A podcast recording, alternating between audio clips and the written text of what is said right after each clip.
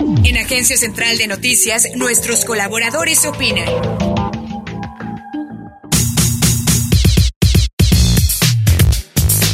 La pugna por la dirigencia de Morena no es nueva. De hecho, tiene más de un año que empezó. Primero fue la lucha que encabezaron Berta Luján y Alfonso Ramírez Cuellar por remover a Jacob Polensky de la Secretaría General. Después fue la pugna por el método que debía seguirse para renovar la presidencia y la Secretaría General del partido. Luego las quejas de quienes acusaron fraude en las elecciones realizadas por el INE para elegir a los candidatos finales y ahora las descalificaciones mutuas entre Muñoz Ledo y Mario Delgado para ver quién se queda con la presidencia de Morena. Pudiera pensarse que el tema solo es del interés de los morenistas o de quienes apoyan al gobierno de López Obrador, pero no es así. En realidad, las disputas internas de Morena expresan la profunda crisis que vive el partido desde que Andrés Manuel tomó el poder y la necesidad popular que existe a nivel nacional de construir nuevas opciones políticas. 2018 fue visto por los votantes morenistas como la única alternativa existente para comenzar a combatir los graves problemas presentes en la sociedad mexicana. Sin embargo, esa válvula de escape que permitió liberar algo de la presión que se había estado acumulando por décadas en los tratos populares